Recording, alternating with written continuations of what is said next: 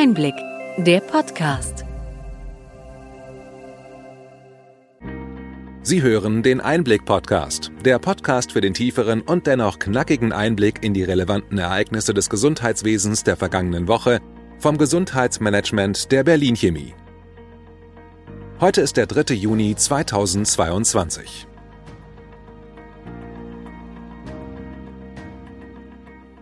Welche Themen standen in dieser Woche im Mittelpunkt?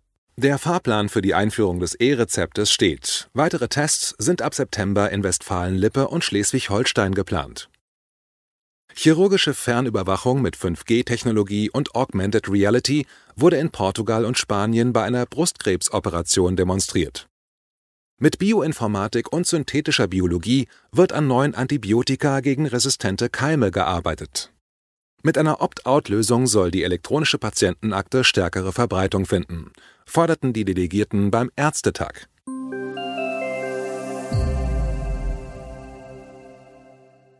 Womit fangen wir heute an?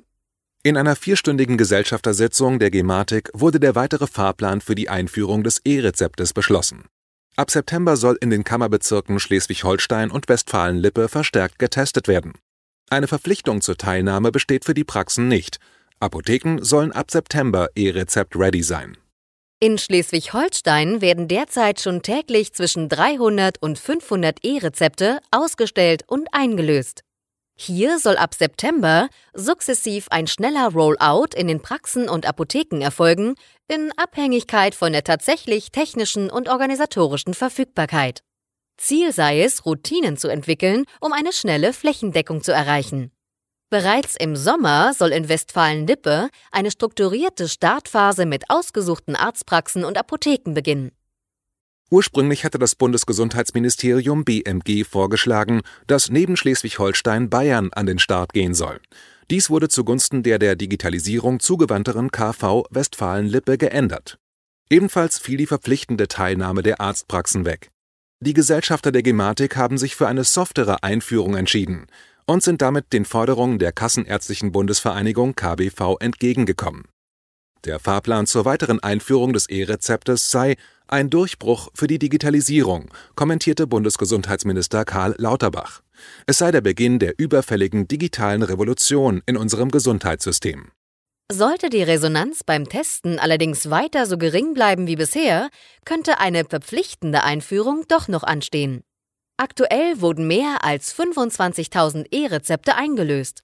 Wir haben in den Show Notes zum TI-Dashboard der Gematik verlinkt, wo Sie den aktuellen Stand der Digitalisierung tagesaktuell einsehen können. Bislang beteiligen sich noch wenige Praxen an der Pilotphase des E-Rezeptes. Einige Ärztinnen sind jedoch besonders aktiv, so etwa Carsten Wendt auf der Halbinsel Fischland-Dars-Zingst. Der Allgemeinmediziner stellte gegenüber Apotheke ad hoc allerdings fest, dass bei inzwischen 800 von ihm ausgestellten E-Rezepten noch niemand mit der App der Gematik dabei war. Die Anmeldung und Verknüpfung mit der elektronischen Gesundheitskarte EGK sei zu kompliziert. So die Einschätzung von Axel Pudimat, dem Vorsitzenden des Apothekerverbandes Mecklenburg-Vorpommern.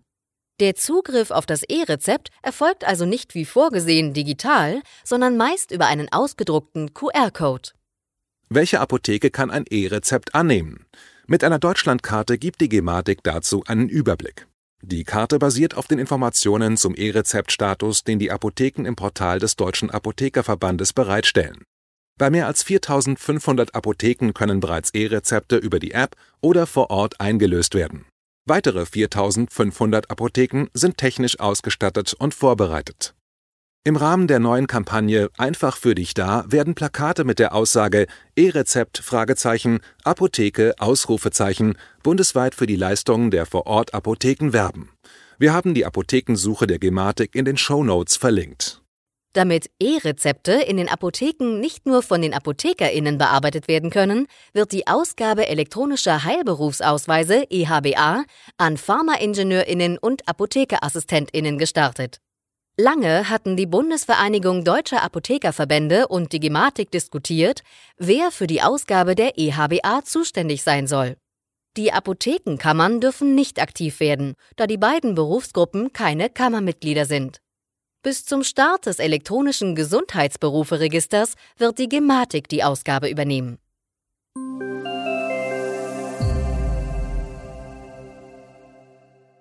Bei einer Brustkrebsoperation in Portugal erfolgte die Anleitung des Operateurs sowie die Überwachung der Operation nicht durch einen betreuenden Chirurgen, sondern mit Hilfe der 5G-Technologie und einer Datenbrille für Augmented Reality konnten zwei Ärzte, die über 900 Kilometer entfernt waren, diese Operation gemeinsam meistern.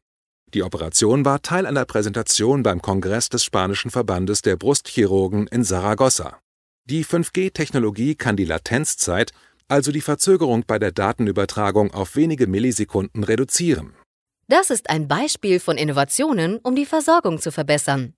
Bei den täglichen Schwierigkeiten bei der Einführung von digitalen Anwendungen sind solche Exempel wichtig, damit das Ziel der Digitalisierung präsent bleibt.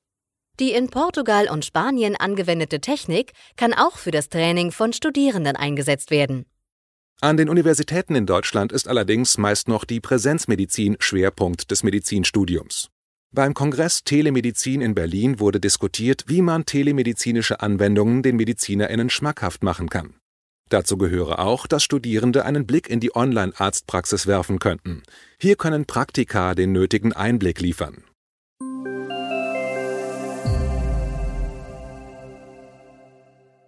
Zum ersten Mal hat sich die Weltgesundheitsorganisation WHO bei der jüngsten Weltgesundheitsversammlung WHA in Genf darauf verständigt, globale Ziele bei der Diabetesbekämpfung anzugehen.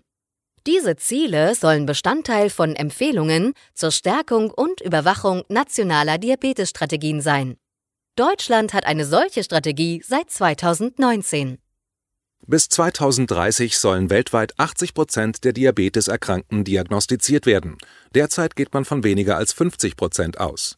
Neben anderen Zielen sollen vor allem die Typ-1-DiabetikerInnen Zugang zu bezahlbarem Insulin und Blutzucker-Selbstüberwachungssystemen bekommen. Wir haben zur Website der WHA in den Show Notes verlinkt. Dort finden Sie alle Themen und Beschlüsse der ersten Präsenzversammlung dieses Gremiums seit Beginn der Pandemie. Antibiotikaresistenzen waren in Genf auch Thema. Dazu passt die Meldung, dass zwei neue Wirkstoffe mit einem innovativen Forschungsansatz entdeckt wurden, die gegen zahlreiche resistente Bakterienstämme wirken. Die Wirkstoffe wurden nicht mit Mikroorganismen aufwendig gezüchtet, sondern mittels Bioinformatik und synthetischer Biologie entwickelt. Mit Algorithmen wurden Prognosen entwickelt, wie eine neue Substanz aussehen könnte. Anschließend wurde diese mit chemischen Prozessen nachgebaut.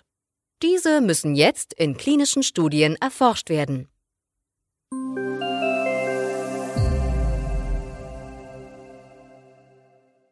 Kommen wir zurück zur Digitalisierung und der Kritik am bisherigen Kurs des BMG und der Gematik. Bei einer KBV-Vertreterversammlung forderten die Delegierten ein weiteres Mal in einer Resolution einen Kurswechsel ein. Scharfe Kritik gab es am Kommunikationsstil der Gematik und deren Geschäftsführer Markus Leik-Dieken. Ärztinnen könnten sich nicht ständig um die Telematik-Infrastruktur kümmern, statt um ihre Patientinnen, so Barbara Lubisch, die erste stellvertretende Vorsitzende der KBV-Vertreterversammlung. Gefordert wurde ein Herstellergipfel im Bundesgesundheitsministerium, in dessen Rahmen sich insbesondere die Anbieter der Dienste und Anwendungen auf eine reibungslose Implementierung der Anwendungen verpflichten sollten da könnte vielleicht Sebastian Zilch helfen. Der wechselt nämlich vom Bundesverband Gesundheits-IT ins Bundesgesundheitsministerium und übernimmt dort die Leitung der Unterabteilung Gematik, Telematik, Infrastruktur, eHealth. Er ist der Nachfolger von Christian Klose, der im Januar, wie auch Dr. Gottfried Ludewig, das Ministerium Richtung Privatwirtschaft verlassen hatte. Arbeit wartet genug auf Sebastian Zilch. Wir wünschen ihm einen guten Start, wenn er Mitte Juni loslegt. Dazu gehört auch der geforderte vernünftige und realistische Zeitplan zur Umsetzung der TI 2.0. Die KBV-Delegierten haben in einer weiteren Resolution betont, dass die niedergelassenen Ärztinnen und Psychotherapeutinnen sich klar zu einer bedarfsorientierten Digitalisierung bekennen. Ohne diese Resolution wäre dies möglicherweise unbemerkt geblieben. Fortschritte gibt es auch bei der elektronischen Patientenakte zu melden. Beim Ärztetag beschloss die Hauptversammlung nach kontroverser Debatte die sogenannte Opt-out-Lösung.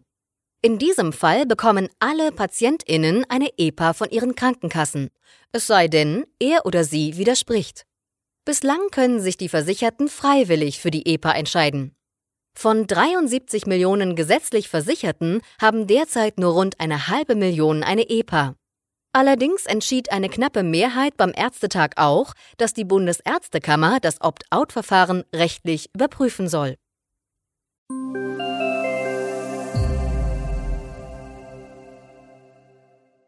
Noch ein Wort zu den gesundheitlichen Folgen der Corona-Pandemie.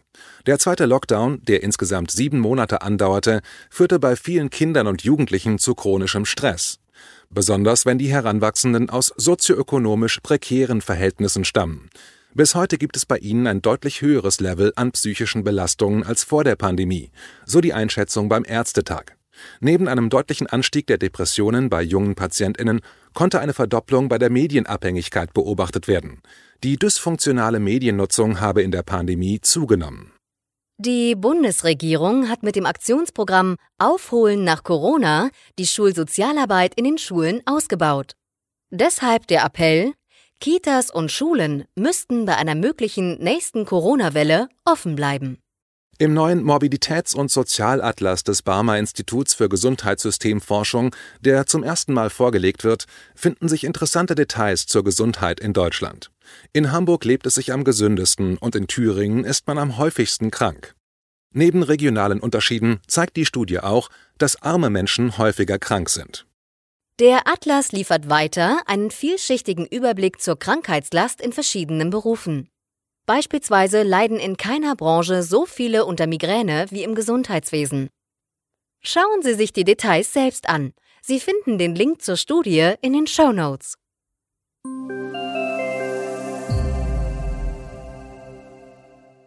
Soweit unser Rückblick. Was für Themen bringen die kommenden Wochen? Wie geht es weiter mit der Digitalisierung im Gesundheitswesen? Diese Frage diskutierten wir mit Matthias Miewes von der SPD und Erwin Rödel von der CDU. Das Interview finden Sie im Einblick Newsletter oder in unserem Einblick Nachgefragt Podcast. In dieser Ausgabe unseres Einblick Podcasts kamen Themen des Ärztetages zur Sprache. Sie finden in unserem Newsletter, der kommenden Donnerstag erscheint, einen Rückblick zum 126. Ärztetag und den dort verhandelten Themen. Die Links zu unserem Angebot finden Sie ebenfalls in den Show Notes. Hat Ihnen die breite und bunte Palette an Nachrichten und Informationen gefallen? Wir freuen uns, wenn Sie unseren Podcast weiterempfehlen und über Ihre Anregungen und Fragen. Schreiben Sie uns einfach an gesundheitsmanagement at berlin-chemie.de. Sie finden unsere Kontaktdaten auch in den Show Notes. Wir freuen uns, wenn Sie am nächsten Freitag wieder dabei sind beim Einblick-Podcast vom Gesundheitsmanagement der Berlin Chemie.